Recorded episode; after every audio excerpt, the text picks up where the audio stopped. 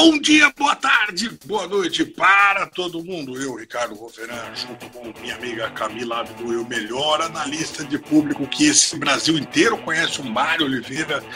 Começamos hoje esse podcast nessa presença aqui, que na verdade é uma bancada fenomenal com dois grandes profissionais aqui, pelo Terça Livre, né, nesta Sexta-feira, 7 de fevereiro, sextou, galera, sextou. Agora com vocês, olha só os principais destaques do dia. Pessoal, é o seguinte: parece que houve uma frase estranha do Paulo Guedes aqui. Vamos, vamos começar falando dessa bomba aqui, né? Paulo Guedes falou, ah, falou aqui, no, ou foi hoje que ele falou, num evento no Rio de Janeiro, né, numa palestra para a Fundação Getúlio Vargas, ah, que o cara virou parasita. Né? O dinheiro não chega no povo, ele quer aumento automático. É, dá uma porradaria na internet por causa disso daqui. Eu quero saber de vocês, né? Não com relação à frase, mas quer dizer, do que é que o Paulo Guedes estava falando, do que é que estava se tratando aí. Mário, explica pra gente o que o que está rolando com o Paulo Guedes aí.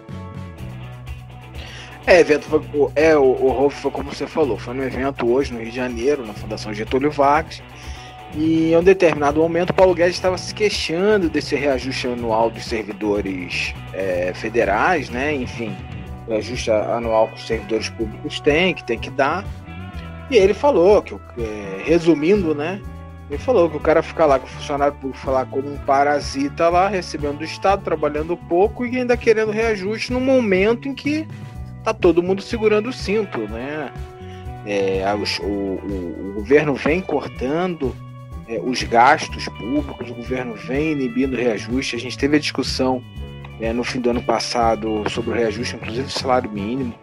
Inclusive foi a declaração do Bolsonaro anteontem que a cada um real reajustado você aumenta, você tem um impacto de 300 milhões no orçamento.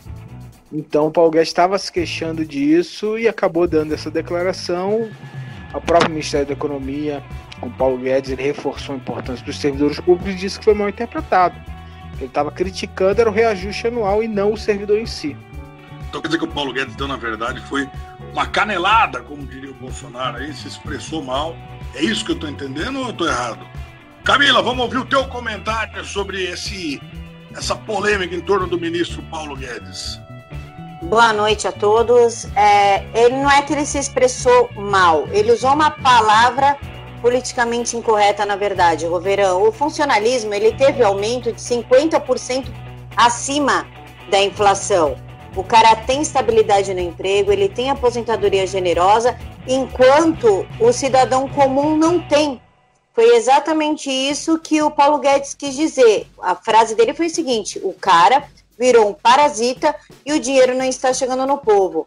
Eu não sei onde está o erro aí, mas depois ele soltou uma nota justificando a sua frase em que ele esclarece que, após reconhecer a elevada qualidade do quadro de servidores, o ministro Paulo Guedes analisou situações específicas de estados e municípios que têm orçamento comprometido com a folha de pagamento.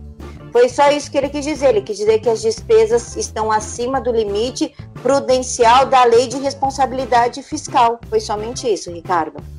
Ah, bom, tudo bem. É que essas polêmicas aqui, a gente acaba, o povo entende, ouve essas coisas, entende que o Paulo Guedes não gosta do servidor, como se ele conhecesse os servidores pessoalmente, tomasse café na casa deles.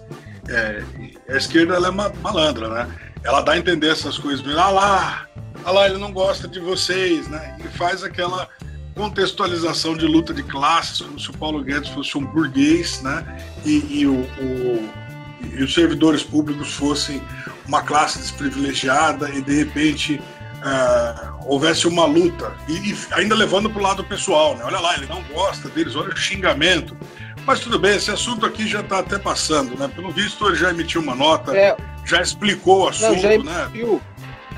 E Rover, é mais uma vez a gente observar como é a, a, essa má interpretação da, da grande imprensa. Quem está fazendo a celeuma Inclusive ele foi aplaudido na hora lá no, no, no plenário cheio lá na, na, no auditório. Só que a grande imprensa pega, pinça uma palavra específica e quer criar um alarde e colocar os servidores contra o governo, contra o Guedes, né? É aquela história que a gente já conhece, enfim. Muito bem, tá bom. Então tá esclarecido, né? O que ele está preocupado é que a economia mesmo acabou se expressando mal.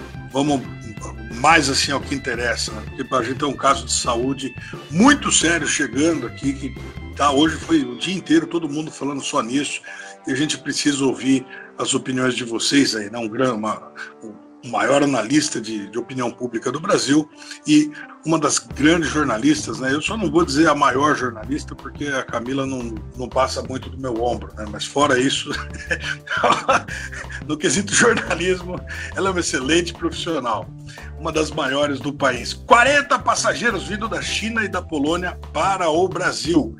Ô Mário, fala pra gente, estão, esses passageiros que estão vindo lá, esse pessoal está em quarentena, eles vêm vindo num voo, né? Eles estão em quarentena? O que é que está acontecendo?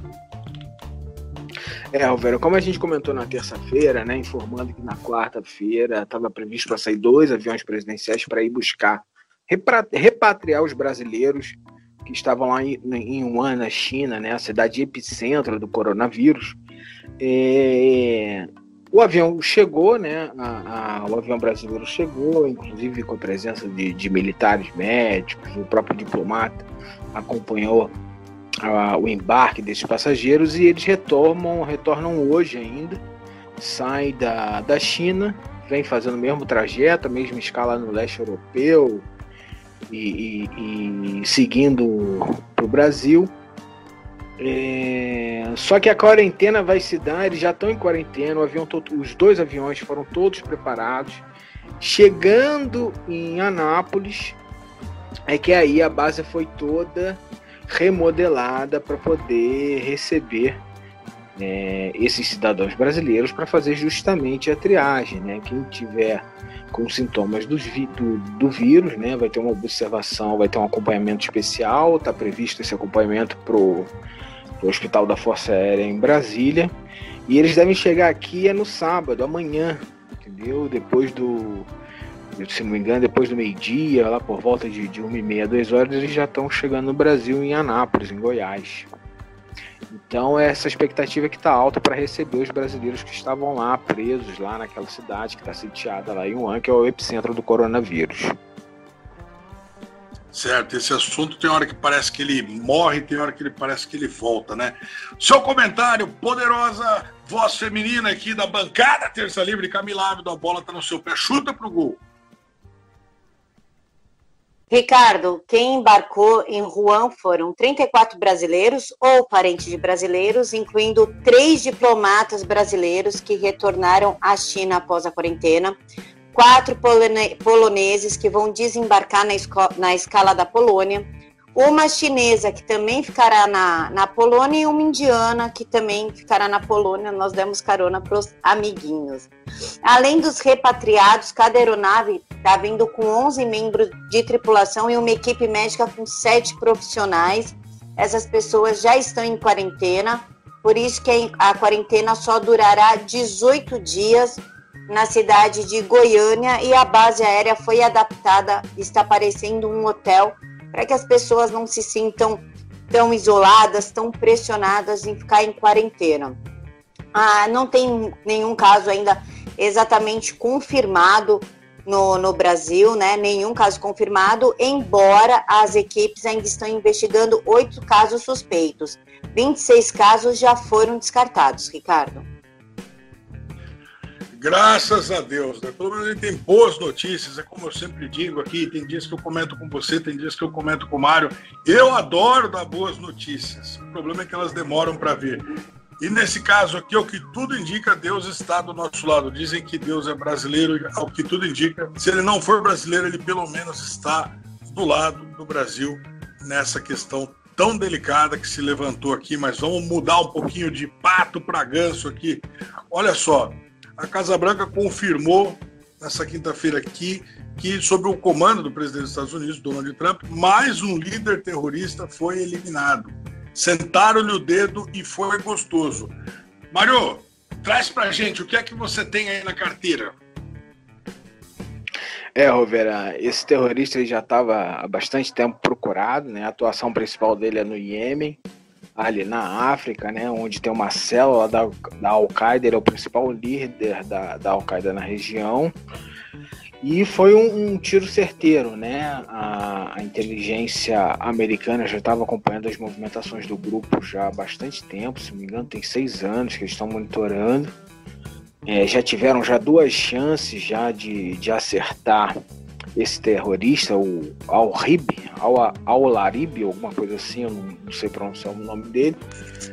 E só que nas duas últimas oportunidades ele estava numa área que cercado de civis, né? E agora na terceira que, que teve ele estava, se não me parece, numa aldeia ou num bunker e foi alvejado com sucesso, né? Como como dizem os militares, alvo engajado, né? Foi muito bom, é um resultado muito bom que que os próprios analistas do Pentágono agora é, dizem que com a morte dele tende a estabilizar um pouco mais ali a, a, a região e inibir as ações da Al-Qaeda no Iêmen. Tá, que maravilha, né? É, eu, eu, confesso que eu li o nome dele aqui, mas o cara tem nome de remédio, né? Quasim Al-Rime, o, o, nome de maquiagem. Passa um Quasim Al-Rime nos olhos. Rime. Eu, não, não, é sério. É, não é nome de. Quasim. Não, não. Não é nome de lajota, eu quero uma, um, um chão de quasinha ao rime. Você coloca, você compra essa lajota lá pra mim. Não faço ideia do. É, ó, o, o, pessoal que ouve me perdoa, porque eu realmente não sei pronunciar o nome dele. Né? Eu sei que é quasinha ao rime. Né? Ah, te chutaram a barriga, quase no rim, quasinha ao rime. Bom, tudo bem. Seja como for, Camila, nós queremos ouvir agora a tua voz aqui, a voz feminina. Ricardo, esse não é o primeiro terrorista que o Trump mata, ele já eliminou diversos terroristas e ele está mandando um recado ao mundo de que tolerância zero para terrorismo e ele está certíssimo. O ataque das forças norte-americanas foi feito através de drones e já tinha uma recompensa aí de 10 milhões de dólares por informações que levassem à captura do Al-Rimi que levassem a, sua captura e acabou que, os, que o próprio Estados Unidos economizou esses 10 milhões e eliminou o terrorista. Ricardo. Não, pois é, né? Esses 10 milhões aqui davam mais ou menos 42 milhões e 800 mil reais. Você vê que, assim, vamos combinar, vamos combinar. Matou foi pouco, né? Desculpa, o lugar de terrorista é fazendo terror sete palmas abaixo da terra né? Isso é.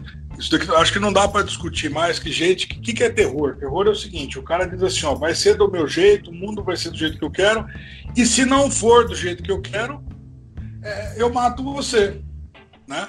Enquanto nós estávamos aqui gravando, nesse exato momento, o presidente da República, Jair Bolsonaro, deu uma tuitada aqui dizendo Operação Regresso decolando rumo ao Brasil, neste exato instante, né? 19 horas e 7 minutos no Brasil.